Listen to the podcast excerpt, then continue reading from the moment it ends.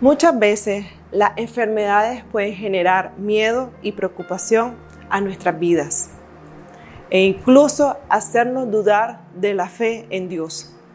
Es por ello que nosotros necesitamos venir ante su presencia y confiar en su palabra, porque su fidelidad nunca nos va a dejar y Él tiene el control de nuestras vidas.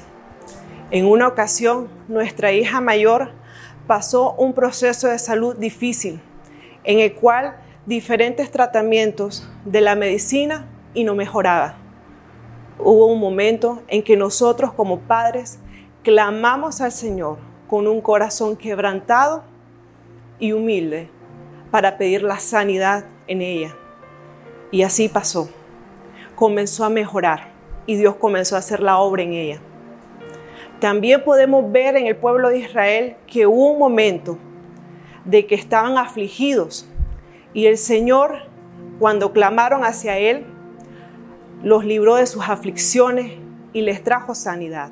Quiero que me acompañen en Salmos 107, 19 y 20. Pero clamaron a Jehová en su angustia y los libró de sus aflicciones. Envió su palabra y los sanó y los libró de su ruina.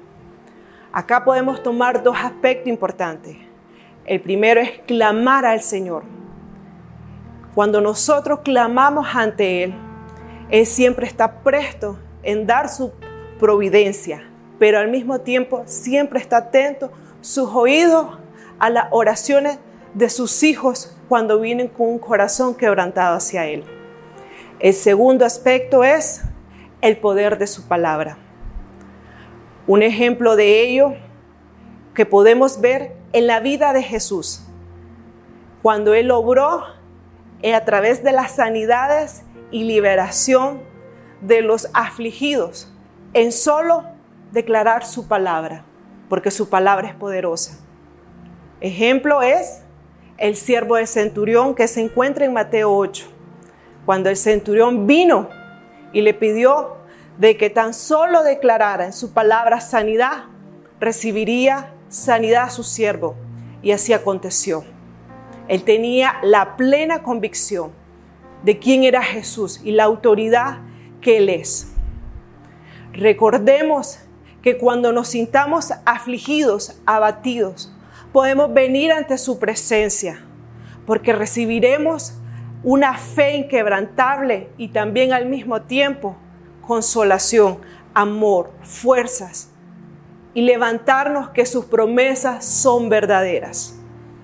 Si hoy estás atravesando una situación difícil donde la solución no la puedes encontrar, y donde la preocupación te está agobiando, ven a Él.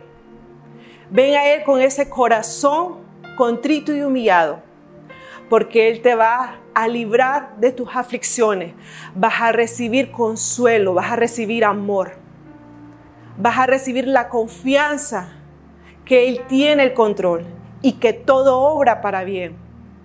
Recordemos que Él es Jehová Rafa, nuestro sanador de todas las enfermedades físicas y emocionales. Y Él siempre escucha nuestro clamor. Confía en Él y Él hará. Que el Señor te bendiga.